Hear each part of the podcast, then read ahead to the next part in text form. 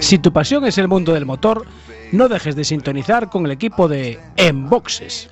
Todos los jueves, de 23 a 24 horas, rallies, motos, autocross, ride 4x4, tortilla y empanada. Recuerda, todos los jueves en directo a las 23 horas y si no puedes, la redifusión los domingos de 11 a 12 horas. Antes de los callos.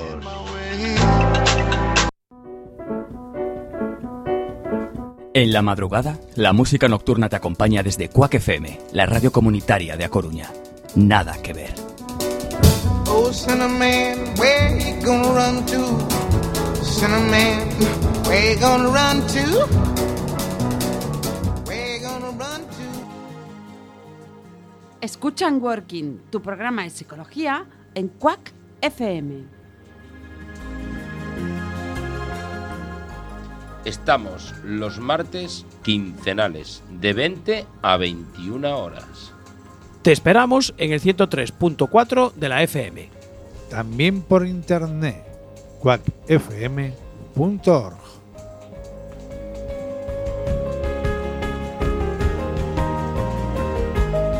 Hola.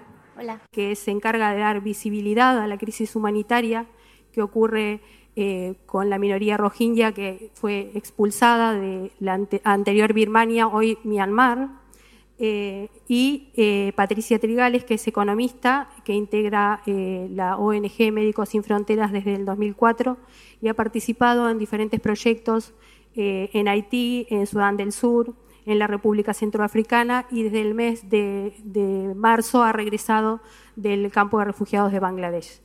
Eh, sin más, eh, los dejo con, con el visionado del, del, vídeo este, y después sí queremos que hagan preguntas y que esto sea dinámico. Muchas gracias.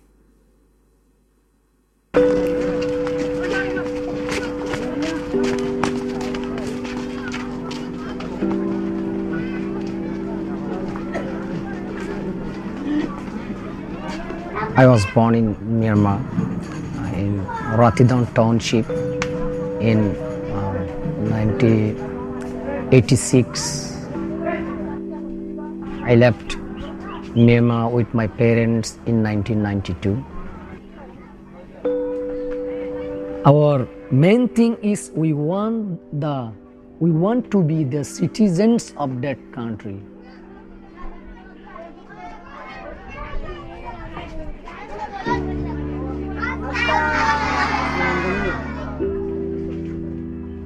Osman Guni. Yes, sir. Benwara. Sadiq Hussain.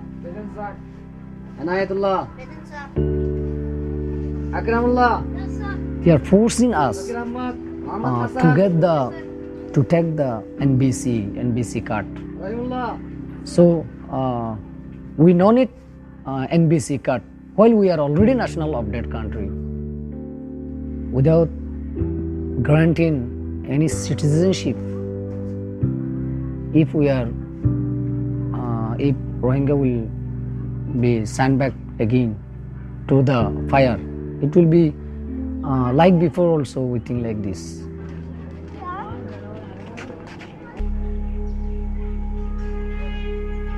আপনার ধর্মীয় দৃষ্টিকোণের কথা বাতিয়ে দিলাম একজন মানুষ হিসেবে এটা পৃথিবীর কোনো জায়গাতে কারও কাছে কিন্তু গ্রহণযোগ্যতা পাওয়ার কথা না মিয়ানমারে যেটা হচ্ছে, ধর্মের সাথে তো যায় না, এটা কোনোদিন বিবেকের সাথে একজন মানুষ হিসেবে কিন্তু এটাকে গ্রহণ করতে পারে না, মেনে নিতে পারে না।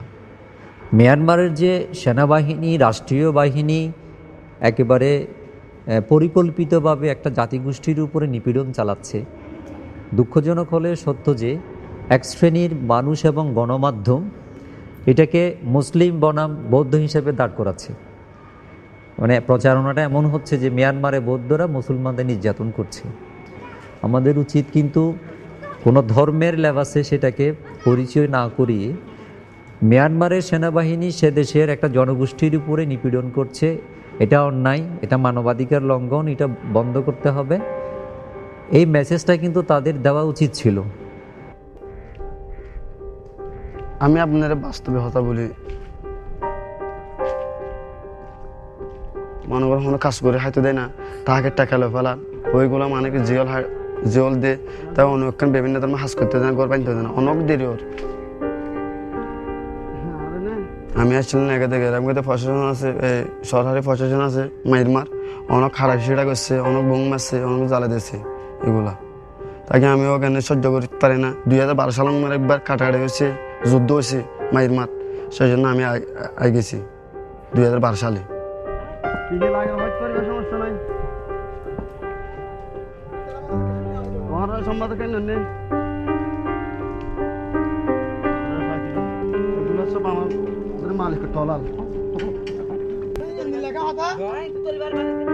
যা কে কে বড় লোক আসছিল টাকাগুলো লোক আসছিল মানুষ আছে এরমা মনে করে টাকা টাকা দিছে আর কিছু টাকা গুলা দিতে না ওই লোকের মানে এর মানছে এই মানে মনে করো আমরা একটু বড় মারে যাতি দুসরা মাসের লেবার লাগছে। ওই লোকের মানে পাঁচ হাজার দুই হাজার টাকা এরম এরমে দিয়েছে। এই আপনার কাজ করলে তো আপনার অনেক টাকা দিতে হবে। এই। ওয়েলকাম মানে ওগুলোর অবস্থা দেখি কিছু হাড়া দেখছি কিছু গুলি হাইতে দেখছি আর কিছু এখান থেকে ফুরে গিয়ে হাত ফুরে গেছে ট্যাং ভাঙে গেছে এর মেরে মেরে দেখছি আর কিছু মুখ ফুরে গেছে আর কিছু এখানে মারা গেছে আর কিছু মানে মারা বাইরে মারা এর মেরে দেখছি। এখান থেকে আমাদের দেশ না আমাদের দেশে তো ওখানে তাকে আমাদের দেশে আমার দম দৌলত আসছি ঘর বাড়ি আসছি এখান থেকে ব্যাগ সারি দিয়ে এখানে আগে গেছে ব্যাগ জ্বালাই দেশে এই Eh, bueno, buenas tardes. Yo soy Gemma Malvido, trabajo en La Opinión de A Coruña y eh, voy a ir haciendo unas, unas preguntas a Patricia y a Andrés eh, para que conozcamos un poco más la realidad de los rojiñas, porque muchos seguramente todavía nunca habíais escuchado hablar de ellos o a lo mejor os sonaba así un poquito porque no son los típicos refugiados, ni siquiera son refugiados, hablábamos antes y no están normalmente en los medios de comunicación.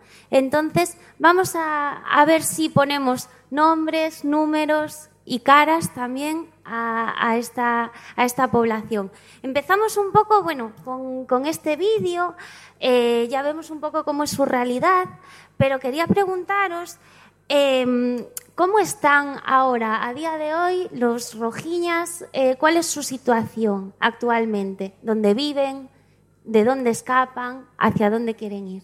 Es muy largo, pero intentaremos hacerlo corto, ¿vale? Bueno, pues eh, muchas gracias por venir a todos. Eh, yo os voy a contar un poquitín lo más deprisa que pueda, porque no hay mucho tiempo, eh, quiénes son, de dónde salen, o sea, de dónde vienen y por qué han tenido que huir. ¿no? Eh, los Rohingya es un grupo étnico minoritario en un país budista, ellos son musulmanes. El país budista es Myanmar, la antigua Birmania, y el principal problema que hay aquí es que nunca se les ha reconocido a esta gente eh, como, como ciudadanos de Myanmar. Tuvieron una breve época de, la historia de Myanmar desde que se hizo independiente, que fueron cuatro o cinco años en los que no había ningún problema étnico en el país, pero en 1962 hubo un golpe de Estado militar que cambió el nombre de varias cosas, entre, ellos el nombre del país, de Birmania pasó a llamarse Myanmar.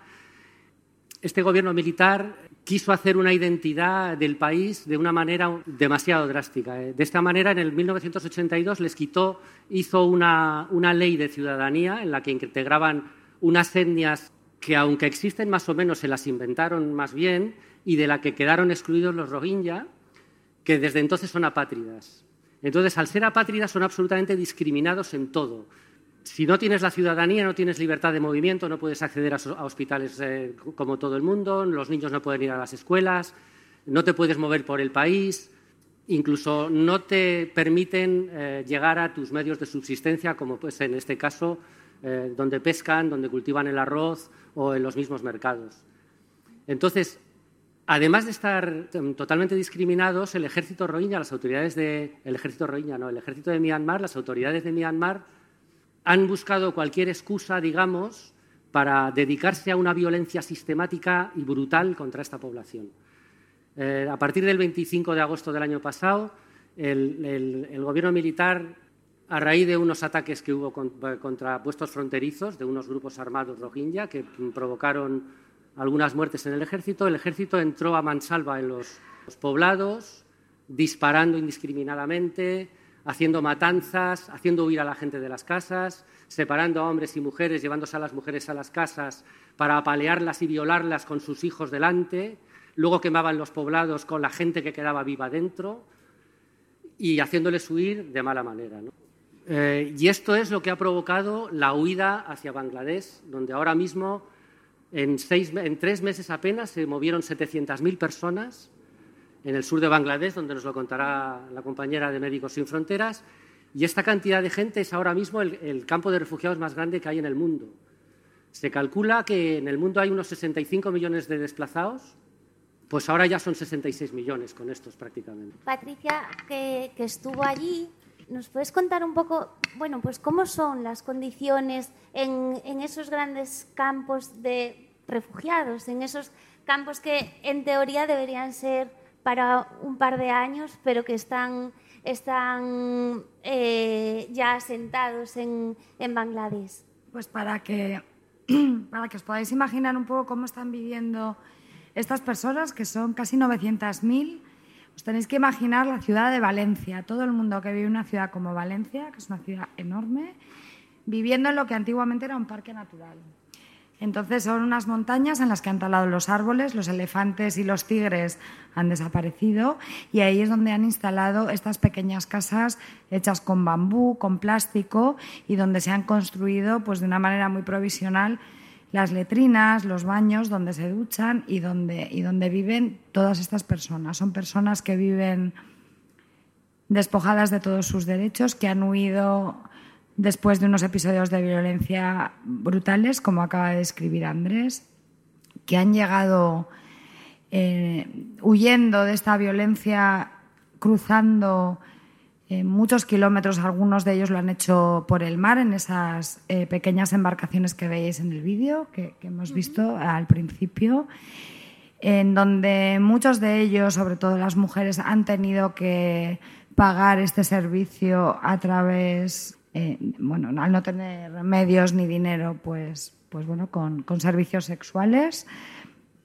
Y llegando en, en, números muy grandes, ha habido días en los que han cruzado más de 100.000 personas la frontera, se han instalado en este, en este lugar que os, que os estaba comentando.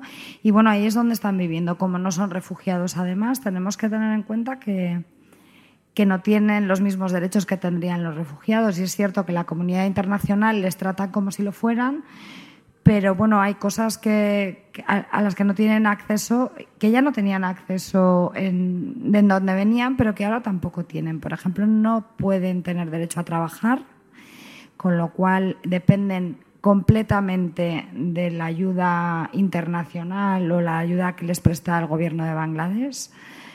Eh, los niños no tienen derecho a ir al colegio, eh, tampoco tienen derecho a ir al médico y, bueno, para comer dependen completamente de la ayuda que les proporciona el Programa Mundial de Alimentos, que es una agencia de Naciones Unidas. Y así viven en unas condiciones que son terribles. Son diez meses ya los que llevan allí viviendo en estas condiciones y tener en cuenta también que ahora eh, es un momento muy crítico porque llega la época del monzón eh, la zona de Bangladesh donde están asentados, que es una zona que no es muy grande y donde están bastante hacinados viviendo en estas condiciones, se calcula que tienen menos de un metro cuadrado por persona para vivir. ¿eh? Imaginaros un metro cuadrado, pues menos que esto. Pues ahora, encima de todo eso, viene la época de ciclones. Va a empezar a llover, van a empezar unos vientos de, que, que pueden alcanzar 160 kilómetros por hora, con lo cual estas pequeñas tiendecitas que no son como esta en la que estamos, ¿eh? que están hechas con bambú y con plástico, van a salir volando por los aires. Y, bueno, mira, lo podéis ver en las fotografías, ahí lo podéis ver. Es muy, es muy impresionante porque es enorme, hay muchísima gente y bueno, viviendo en unas condiciones muy, muy complicadas que se van a complicar más con las inclemencias del tiempo. Porque no es la primera vez que en un campamento rojiña, por los monzones, eh, se tienen que seguir moviendo. O sea, su, su único camino es eh, seguir, seguir hacia, hacia algún otro país, quedarse en Bangladesh. ¿Qué, qué futuro les espera? Ellos, eh, donde vivían, generalmente vivían en campamentos de desplazados, los Rohingya, porque ya estaban, como he dicho antes, discriminados. Entonces, los campamentos en los que vivían eran, eh, eran más estables que esto. esto. Estos son completamente provisionales, precarios. Entonces, ellos donde vivían había eh, un, poco, un poco de edificaciones más, más, más estables, digamos, ¿no? mejor hechas, de ladrillo incluso. Entonces ellos estaban acostumbrados a pasar los monzones en su país, que son los mismos que los que hay en Bangladesh, porque es la misma zona, eh, metiéndose en la casa más grande, la, la, casa más importante del pueblo, se metían ahí y, y aguantaban porque no se, no se, volaba esa casa, pero esto se va a volar. ¿no?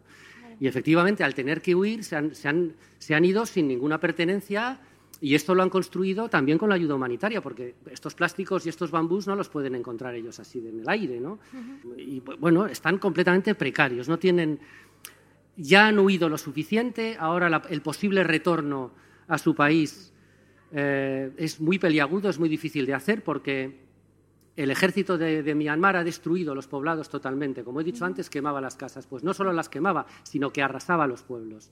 Y los últimos informes que hay de Amnistía Internacional sobre el terreno, a través de fotos de satélites y testimonios de la gente que, ha podido quedarse donde vivían escondidos, pues lo que se ve es que el ejército de Myanmar está reconstruyendo el estado de Rakhine, que es donde vivían estos, que es justo la costa del, Golfo de Bengala, pues lo que está reconstruyendo en realidad no son los poblados de los Rohingya, están, eh, haciendo un desarrollo económico muy importante con la, las inversiones extranjeras de China, por ejemplo, pero ese desarrollo no, está, no son los poblados Rohingya, no es para que ellos vuelvan, es un desarrollo militar, de bases mm. militares, de helipuertos, de carreteras, de minas.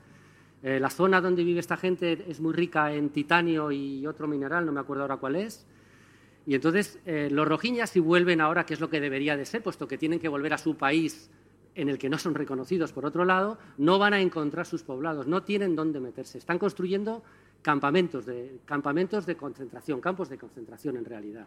O sea, uh -huh. la, eh, es lo que son. Entonces, y la, no, el y no quieren no volver, tiene. Andrés. No, No, ellos claro no que quieren volver, volver, porque si por hablas con ellos, Claro. la gente tiene miedo.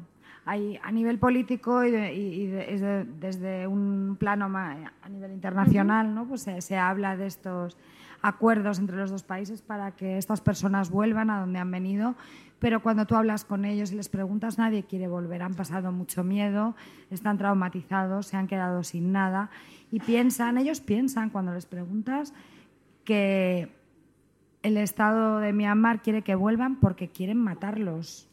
Porque como han huido y no han conseguido matarlos, quieren que vuelvan para perpetrar estos asesinatos cuando ellos vuelvan. Entonces, bueno, esto es un tema muy delicado que además les pone en una situación muy complicada al hilo de lo que tú preguntabas de cuál es el futuro. El futuro a medio, a corto, medio y largo plazo es muy complicado porque los rohingyas son, podríamos decir, como los son un como el pueblo palestino. No tienen en realidad dónde, dónde volver, de dónde han salido, no les quieren allí o les quieren, vaya usted a saber para qué. Ellos no quieren volver allí. Y Bangladesh tenemos que tener en cuenta que el país que los ha acogido lo ha hecho, por un lado, porque no le ha quedado más remedio, porque ha empezado a recibir a toda esta gente y hubiera sido evidentemente muy inhumano decirles, no, aquí no te quiero, pero por otro lado, porque también tienen esta... mm, tam- también son musulmanes mayoritariamente en Bangladesh, ¿no? Y estos son hermanos musulmanes a los que han acogido, pero por otra parte Bangladesh es uno de los países más pobres y más superpoblados del mundo, con lo cual tampoco tienen los recursos ¿eh? para, para asimilar a todas estas personas. Daros cuenta que el gobierno de España ha admitido, no creo que ni 20.000 refugiados desde que empezó la crisis en el Mediterráneo, y ya decimos, o ya se dice desde aquí, que es muchísima gente y que quizás es complicado admitir a más gente y hacernos cargo. Si esos son 20.000 en un país como España, eh, imaginaros 900.000 personas que llevan 10 meses viviendo sin, nada en, en uno de los países más pobres del mundo. Pues es muy complicado.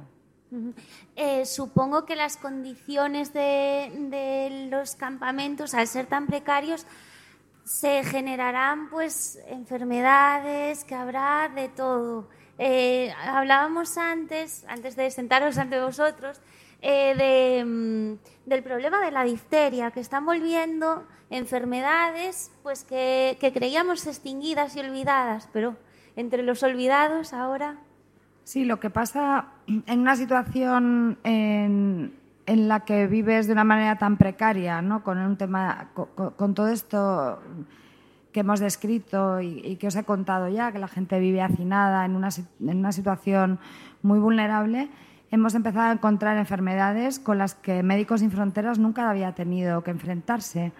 Eh, un brote de difteria, todos sabéis, igual habéis oído seguro hablar, igual no sabéis lo que es esta enfermedad, pero todos estamos vacunados ¿no? contra el tétanos y la difteria. Entonces, son enfermedades que, que están extintas porque, porque todos nos vacunamos desde hace muchos años y que, bueno, estas personas al no tener acceso a salud del otro lado de la frontera no estaban vacunados y al, al, al cambiar y empeorar, aún si cabe, ¿no? sus condiciones, las condiciones en las que están viviendo, se ven expuestos a ellas. Entonces, para nosotros ha sido un reto muy grande porque hemos tenido que aprender una vez más a, a entender esta enfermedad y a poder tratarla en unas condiciones muy complicadas. ¿no? Y, y bueno, todo esto tiene mucho que ver con una de nuestras grandes batallas, que es el tema de vacunación.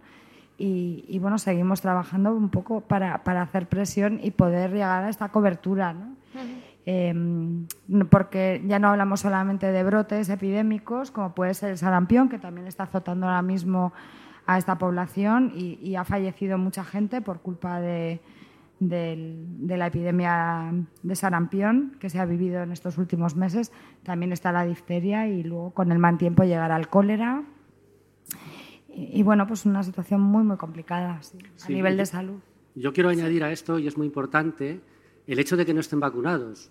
Eh, no están vacunados no solo porque no puedan acceder, como he dicho antes, porque están discriminados, entonces no tienen derecho, no tienen derecho a los hospitales, tienen derecho teórico, pero no pueden llegar por controles de carretera, porque les hostigan, porque las mujeres no quieren ir a los hospitales por miedo a, a que las a que las violen directamente, porque son hospitales como penitenciarios y además es muy difícil llegar a ellos. Pero no solo por eso, es que el gobierno los tiene tan discriminados que ni siquiera vacuna hace vacunaciones masivas como hacen todos los países del mundo con sus niños, con los, con los, con los pequeños. ¿no? Entonces, por eso van sin vacunar, porque no es por desidia, no es por, ni siquiera porque no puedan llegar, es porque el Estado les, les impide las vacunaciones. Y eso provoca esto otro, que es que es terrible que en un país eh, en el siglo XXI estén volviendo, volviendo enfermedades que estaban ya erradicadas por, por, falta de vacunación, pero por una voluntad, eh, iba a decir genocida, no es tanto como genocidio, pero se parece mucho. O sea, es una limpieza étnica eh, directamente, hasta ese punto, hasta de no vacunar a los niños.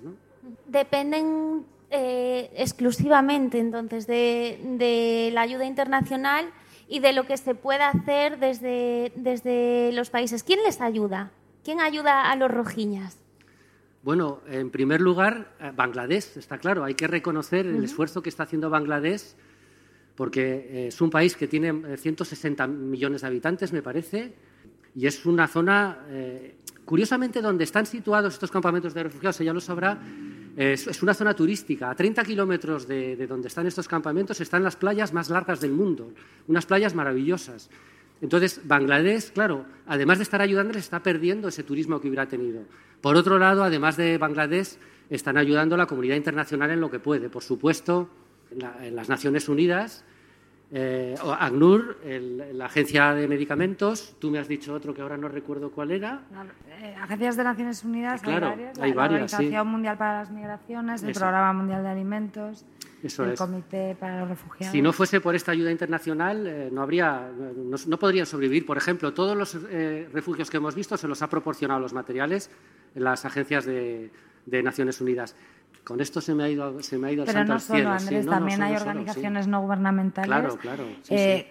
Una muy importante que está trabajando mucho allí se llama BRAC, que es, la agencia bangladeshi, sí, que se financia con fondos públicos y luego hay muchas organizaciones claro. internacionales como nosotros, co como nosotros pero, pero también como Save the Children, como como Intermon, Oxfam, como, como bueno, médicos del mundo.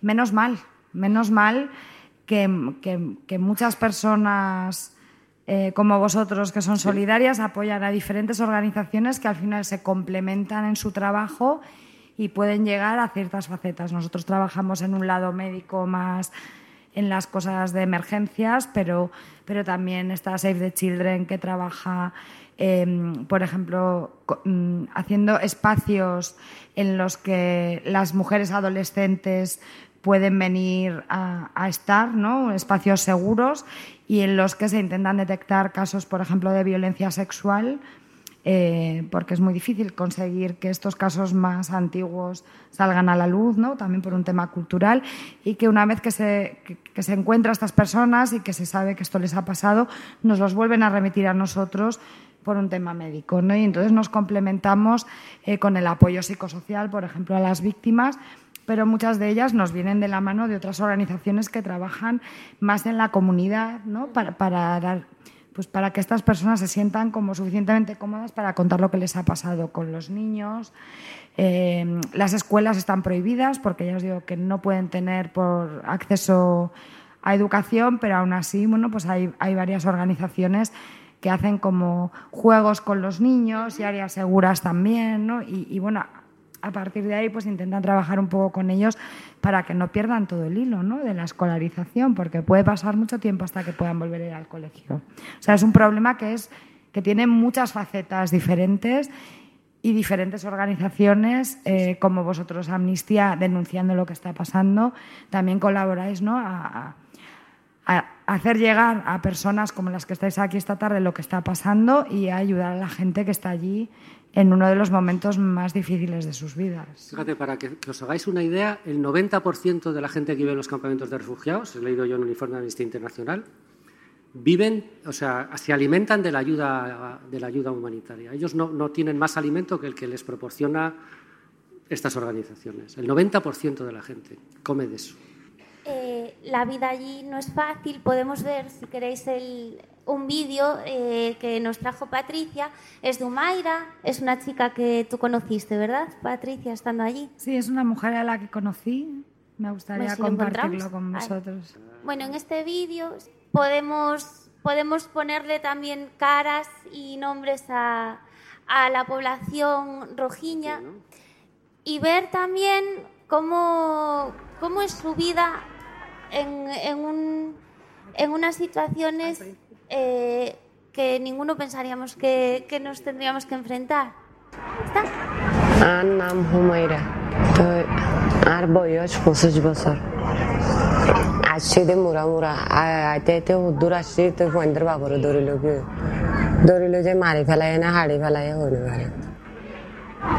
আসছি মুরা মুরা দশ বারো দিন দিন থাকি ফয়েন্দর বুক সইনে ভারি গাছের ফাতা হাই হাই ওরে কিছু নাই গাছের ফাতা হাই হাই ওরে থাকি আইতে আইতে এটা হাল হাসাত আসছে আই বুড়লাই তুলিলা ফালাই তুলিলে বুড়োর ওরে বাসা ওই মানুষে কের মজ গজে দিলে মাসে মাঝে একবার মা বাবা তিনজনের রাশন দেয় কষ্ট ভাই গো বিষর ইন্দিছিন মারি না ভারে বেতার গো ইন্দিছিন মারি না ভারে ঠান্ডা লাগি গিয়ে গো, জ্বর, হাঁস আসারাই না ভারে এড়ে আসছি, ফুয়া ফুয়ার গিয়া ফুয়াইয়ে দড়ি দড়ি লো যা ফুয়াইয়ে ভানি আনি দের, তো ফুয়াইয়ে কেরমজ গরের Me, pa- me parece interesante el, el vídeo y se me, ocurre también una pregunta respecto a, esto de las mafias del traslado, ¿no? Eh, que eh, se encuentran por un lado con la muerte, por el otro lado me muero ahogado y en el medio gente que está lucrando con, el dolor, ¿no? No sé si has visto o te han contado alguna experiencia respecto de esto, ¿no? De que han tenido que pagar para ser trasladados a un campo. Este, Sí, la.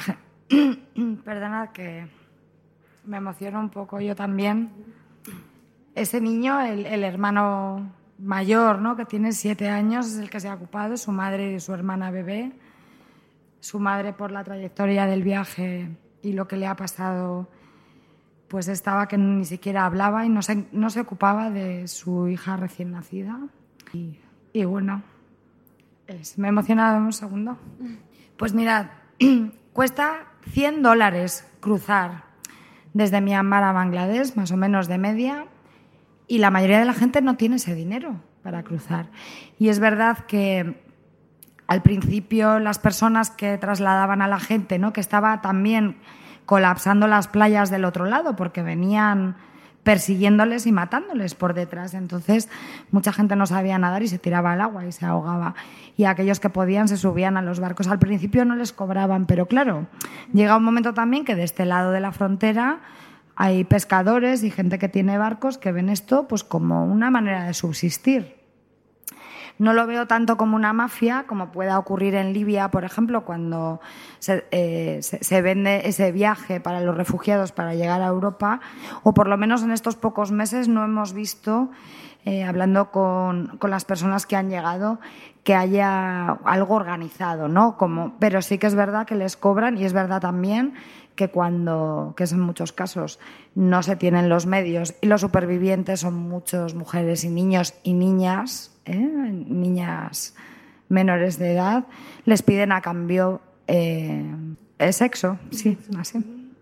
Y entonces, bueno, todo esto también, pues luego tiene unas consecuencias para la salud ¿no? Eh, mental de estas personas que ya han pasado por unos, por, por unos momentos como los que describía Andrés, ¿no? muy violentos allí y luego además, pues bueno, han temido por su vida y han tenido que pagar de esta manera para poder cruzar y luego llegan a un lugar en el que tampoco es tan fácil vivir y en el que también se sienten inseguras, porque es verdad que la población de Bangladesh, la gente que vivía allí, fueron los primeros que estaban allí y lo, y- y lo dieron todo y lo compartieron todo, pero luego va pasando el tiempo, todo se vuelve muy político y, y bueno, eh, en fin, Yo se complica decir- la cosa. Yo quiero decir una cosa ah, eh, sobre la violencia de género que han, que han, no sé si es una palabra adecuada, la violencia de las mujeres que han sufrido allí.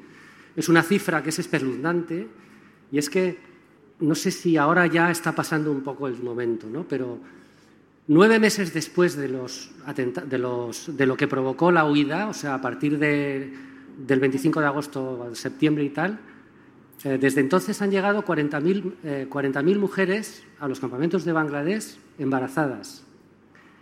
Si se calculan los meses, muchas de estas mujeres están embarazadas evidentemente por las violaciones sufridas por el ejército. 40.000 personas, 40.000 mujeres embarazadas, muchas de ellas por violaciones. O sea, es, un, es una catástrofe humanitaria de, unas dimensiones completamente des- desconocidas. Es cierto que la violación es el, eh, esta violencia contra las mujeres es un arma de guerra. Y es un arma de guerra que no está muy denunciada como tal arma de guerra. En Bosnia pasó, lo mismo. Yo creo que todos hemos visto alguna película, bueno, todos no sé si, pero ha habido una, la misma Isabel Coixet hizo una película sobre, sobre esta misma violencia, violencia de guerra que consiste en aterrorizar a la gente, violar a las mujeres, mm, pues eso, como, como, como, objeto de aterrorizar a la, a a la población. Eh, antes de daros paso a los que queráis preguntar, a mí también me gustaría que, nos dijeseis, bueno, mm, ¿qué- ¿cómo pueden ayudar los medios de comunicación o si es importante que los medios de comunicación se hagan, hagan eco de, de la vida de los rojiñas, como, como se hacen de otras catástrofes? Bueno, pues para poder eh, solucionar o ayudar a que, a que su crisis sea un poco más llevadera o se solucione. Bueno, es evidente que el, el papel de los medios de comunicación es, es absolutamente imprescindible. O sea, si la gente no sabe lo que está pasando, no pasa. O sea, aquí en el mundo somos, eh, dependemos de la información. Entonces, los medios de comunicación en España han hablado poco, han hablado de esto porque el país mismo ha publicado cosas, el mundo ha se han publicado cosas, pero no demasiado. En el resto del mundo sí que ha tenido más, más eco, entre otras cosas porque eh, se calcula que hay unos 3 millones más o menos de rohingya en el mundo, porque si antes vivían en, Bangladesh, en, Birmania, en Myanmar, ahora en Bangladesh vive un millón, siguen quedando dos millones. Pues esos dos millones están repartidos ya por todo el mundo. Hay 400.000 en Malasia, hay, eh, no me acuerdo de las cifras, pero sé que por la zona de allí hay más, más gente, pero luego también hay en Estados Unidos, hay en Reino Unido, y entonces eh, esta gente que está desplazada en, Ara- en Arabia Saudí hay muchos, de hecho, en Arabia Saudí hay muchos. Entonces, lo que quiero decir con esto es que en los países donde hay ro- rohingya desplazados, bueno, desplazados, refugiados, eh, expulsados de su país, sí que hay más eco en los medios de comunicación. Y entonces los medios de, los medios de comunicación, si denuncian esto, esto llega al Consejo de Seguridad de la ONU, al Consejo de Derechos, de Derechos Humanos y a los propios países eh, de alrededor que, que- tendrán en cuenta esta, esta, esta situación. Cuando un país invierte dinero en, Myanmar, como está ocurriendo, tiene en cuenta o debería tener en cuenta estas cosas. Por ejemplo, la venta de armas. eh, Alemania está vendiendo helicópteros a Myanmar y eh, debería de haber un embargo de armas contra, contra un país como este, pero si, si no hay eco en la opinión pública, es más difícil conseguir, la- conseguir las cosas. O sea, que los medios de comunicación son fundamentales, completamente. ¿Y qué tienen que hacer? Informarse, informar a la gente, machacar a la gente, porque este problema es realmente gravísimo. Yo no sé si os acordaréis de los campos de Dadaab en Kenia. Estos son más grandes, o sea, son unos campos de, de, de- de- refugiados brutales por la cantidad de gente. Un millón de personas. Es que los medios de comunicación tienen mucho que decir. Sí, yo, estoy de acuerdo y, y creo que además eh, los medios de comunicación tienen el rol de acercar, de acercar lo que pasa a, otras personas que vivimos de este lado del mundo, como lo llamo yo, ¿no?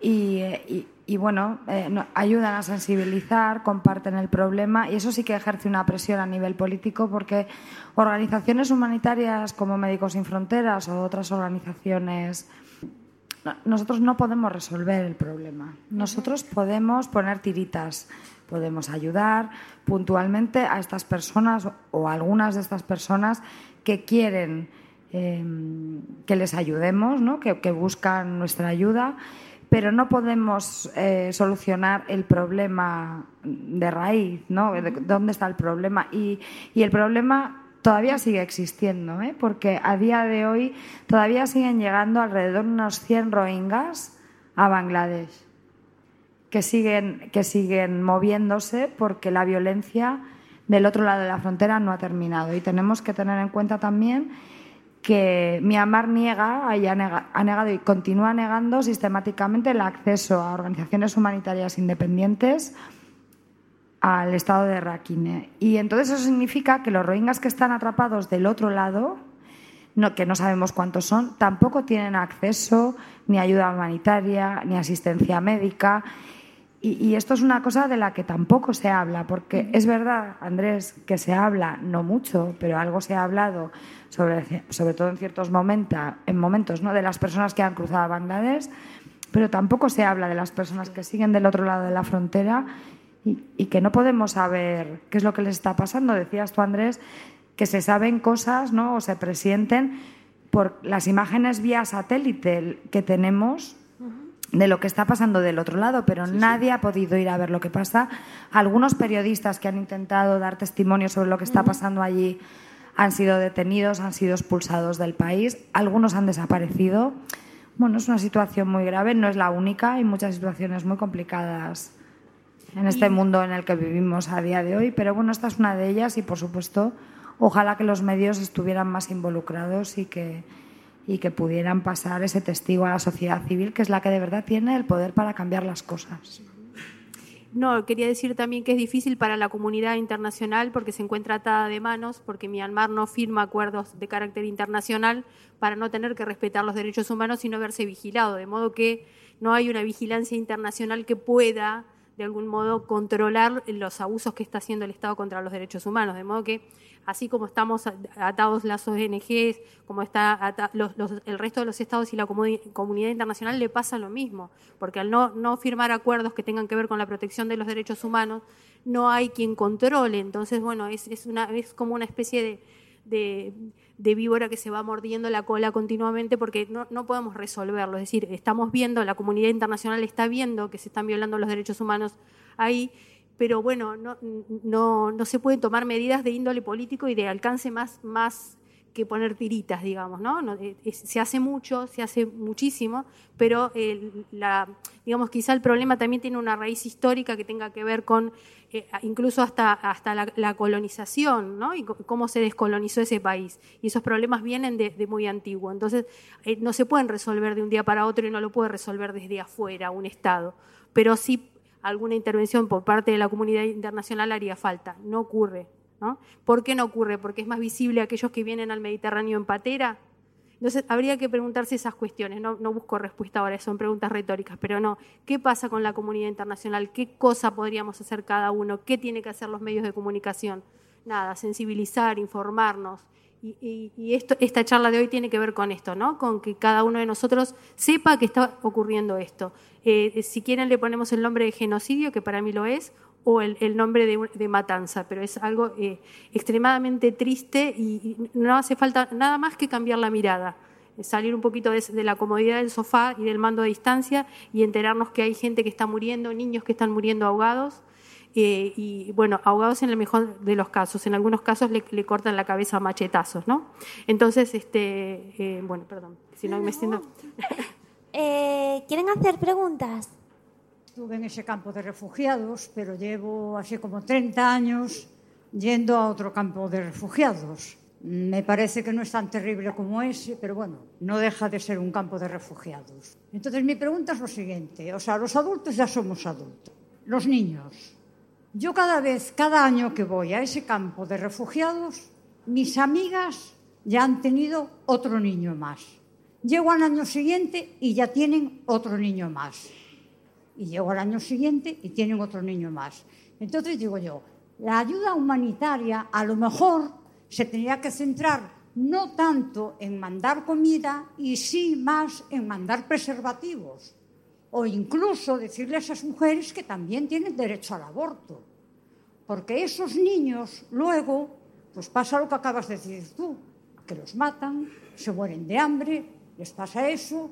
Yo a lo mejor voy a decir una cosa muy grave, pero me parece que esos niños no tenían por qué nacer, porque están naciendo ya crucificados. No sé si me explico bien, ¿eh? O sea, yo no le estoy negando la vida a nadie, sino que, a ver, no, es que yo me emociono mucho con estas cosas porque lo, lo vivo. Y entonces, como veo, entonces veo a mis amigas eh, que tienen 11 hijos y llego al año siguiente y tienen 12 y, y al año siguiente tienen 13 y claro, ya empiezan a parir desde los 15 años. Y son niños que ya están abocados a morir o a cosas peores que la muerte, al sufrimiento, al dolor. ¿Quieren, si quieren, puedo decir algo. Eh, ¿Cómo es tu nombre? Julia. Eh, eh, me parece que eso tiene una raíz que, que tiene que ver muchísimo con el tema de, de la educación. Y como venimos comentando y como comentaba Patricia, es un derecho que les ha sido negado. De manera que eh, es complicado establecer un control de natalidad cuando eh, tenemos, es decir, hay tanta otra cosa que resolver antes que tiene que ver con la, la propia vida, con la alimentación y con y después por ahí un poquito más a largo plazo plantearnos a nivel educativo esto que tenga que ver con, con el control de la natalidad y estas cuestiones. Me parece, ¿no? Que es una cosita más a largo plazo. No sé qué piensa. Es que es, es que es difícil contestar a eso realmente. Luchas en primer lugar contra unas costumbres, como dice ella. Hay una, hay una forma de vida, hay unas creencias religiosas. eh, que el control de la natalidad no solo depende de una organización externa, sino también de las propias personas que están viviendo, a no ser que haya una educación. Luego las, las organizaciones humanitarias que ayudan, ayudan, no, no, pueden, no pueden implantar un sistema de, control de la natalidad así como así, realmente. Yo no, yo no sé muy bien cómo contestarte esa pregunta. A lo mejor la compañera de Médicos, sí, sí, de Médicos Sin Fronteras, sí, sí, no, pero si la información se la darán, se la dan seguro. Nosotros, por ejemplo, pues tenemos eh, en, en Bangladesh actuamos en, varias cosas diferentes. ¿no? Solamente tratamos temas de salud con puestos de salud, ¿no? que sería como un pequeño... el puesto que se pone en la playa de la Cruz Roja aquí, para que te hagas una idea, luego tenemos centros de salud, que es como el centro de salud al que vamos todos los días, y hospitales. Y en, en estos tres niveles, eh, las mujeres que quieren acceder a estos servicios pueden tener información de planificación familiar, por ejemplo. Otra cosa es que, bueno, nosotros no, somos, nadie para decirle a la gente lo que tiene que hacer. Tenemos que tener en cuenta que, hay un aspecto cultural que es importante y que en sociedades donde no hay un sistema como el que podemos tener aquí, ¿no? un sistema de seguridad social donde tú trabajas y después cuando ya no trabajas recibes unos ingresos que te pueden ayudar a, a- a vivir ¿no? el resto de tu vida sin trabajar, en estas sociedades donde eso no existe, la manera de sobrevivir es tener eh, pues una familia numerosa que se pueda encargar de ti y que pueda trabajar cuando ya tú no lo puedas hacer y otras cosas. Cada situación es diferente, ¿no? Y entonces, bueno, yo creo que sí que hay un acceso a la información desde un punto de vista de salud, pero que luego esto es un- eh, eh, tiene este componente cultural en unas sociedades que son muy distintas a las nuestras, en las que se entiende el tema de la natalidad de una manera totalmente diferente y nosotros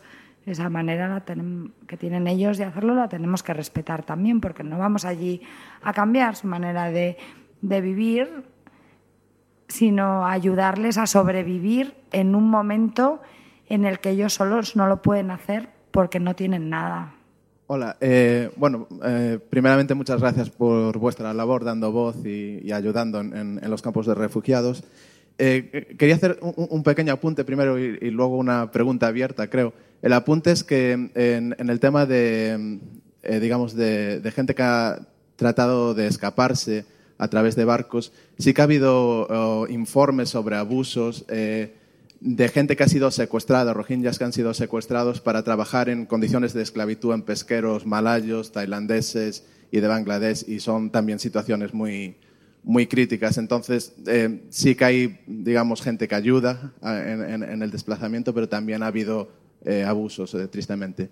Y un, poco la pregunta abierta es que mi impresión es que durante la época más dictatorial, eh, el, gobierno militar de Myanmar, la comunidad internacional estaba más preocupada por el país en general. Toda la población vivía en, circunstancias bastante eh, duras y, hoy en día la comunidad internacional eh, no, está, no está prestando suficiente atención yo creo que es en parte porque están dejando que el proceso de apertura económica, el proceso de democratización avance y no quieren que se vea interrumpido por un caso que es muy polémico y controvertido, pero yo creo que sí que hay suficiente información para saber que lo que está sucediendo es un genocidio. Y mi pregunta un poco es, ¿qué está haciendo España? ¿Qué está haciendo Europa? No solo para ayudar en los campos de concentración, bueno, perdón, campos de refugiados, eh, que es necesario, sino también qué se está haciendo políticamente para eh, ejercer presiones al gobierno de Myanmar, si es que se está haciendo algo. Eh, sí se está haciendo, claro que se está haciendo. Lo que pasa es que la- el, margen de maniobra es muy pequeño. Como tú dices, ahora la situación eh, ha cambiado un poquito porque el régimen se ha democratizado, el régimen militar. Ha habido unas elecciones en que ganó el partido de la Premio Nobel de la Paz Aung San Suu, Aung San Suu Kyi. Entonces esta mujer eh, ha defraudado a mucha gente, por un lado, porque se esperaba de ella que solucionase el problema inmediatamente. No lo ha hecho de esta manera, aunque sí que parece que hay una cierta esperanza. Es un proceso muy lento y en ese proceso está ayudando a la comunidad internacional. Si os acordáis, a, finales del año pasado estuvo el Papa Francisco allí visitando la zona eh, en una muestra de que este problema interesa al mundo.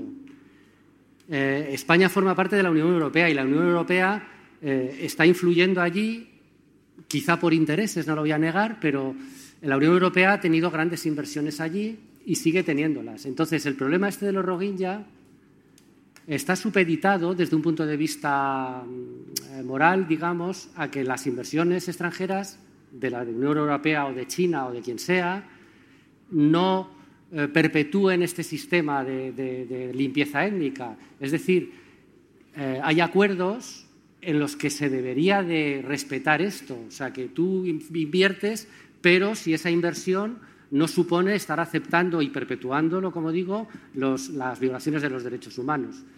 Y no solo Europa. Están los países del ASEAN, que es un, supongo conoceréis, eh, es una comunidad tipo Unión Europea de los países del sudeste asiático, que también tienen intereses también económicos en la zona, pero también de derechos humanos. Eh, el problema que decía ella de la Corte Penal Internacional, de que Myanmar no ha, no ha suscrito el Estatuto de Roma, Bangladesh sí que lo ha hecho. Entonces la, comunica- la comunidad internacional también puede eh, intervenir por ahí para eh, presionar. O sea, la comunidad internacional está haciendo y sí puede hacer. Lo que pasa es eso, que el margen de maniobra es muy pequeño. Es un país, digamos que tiene, no sé cómo decirlo, es un, eh, tiene su propia ley, su propia manera de funcionar y es muy difícil in- intervenir en un país eh, desde otro. Bueno, yo, a mí me gustaría decir dos cosas. Una cosa que contradice un poco lo que ha dicho Andrés, porque tengo una opinión diferente, y luego os quiero contar una anécdota a título personal. La primera cosa es que, bueno, nosotros eh, tenemos una labor de testimonio también. Esto por- forma parte, una un- parte, digamos, igual, ¿no?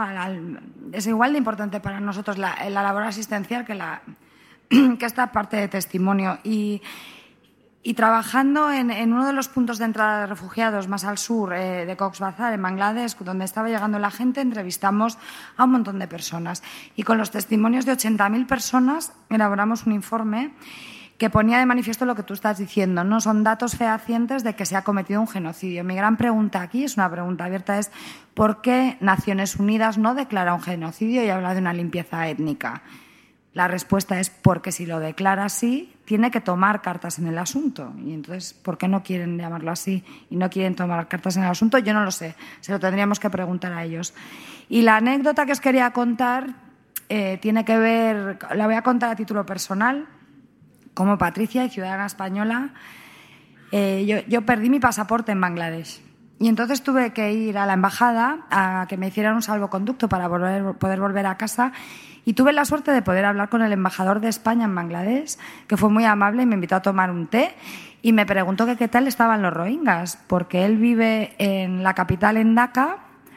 Eh, cogiendo un avión en una hora y cuarto podría haber ido a Cox's Bazar a visitarlos y no había ido nunca a ver este campo de refugiados. Me, a mí me parece que eso no es tener, no sé, ningún interés en lo que está pasando allí, sinceramente. Bueno, como ya nos, está, nos estamos pasando un poco de tiempo, eh, nos despedimos. Sí. Bueno, pues muchas gracias por haber venido y muy amables. Por Muchas gracias.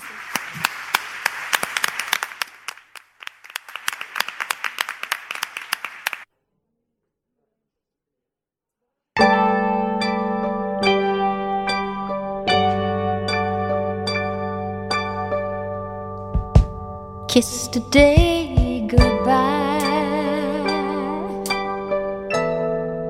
The sweetness and the sorrow. We did what we had to do. And I can't regret what I did for love what I did for love. Look, my eyes are dry.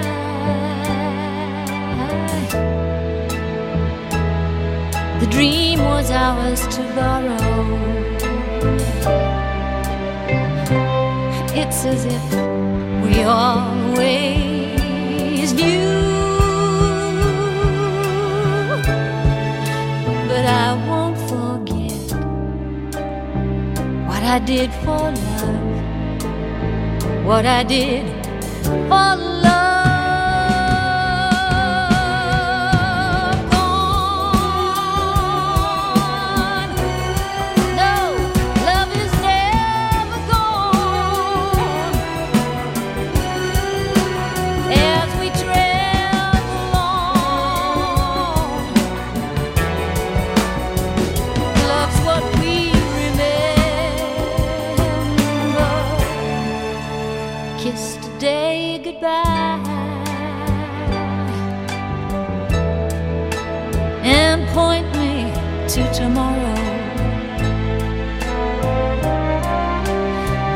Wish me luck the same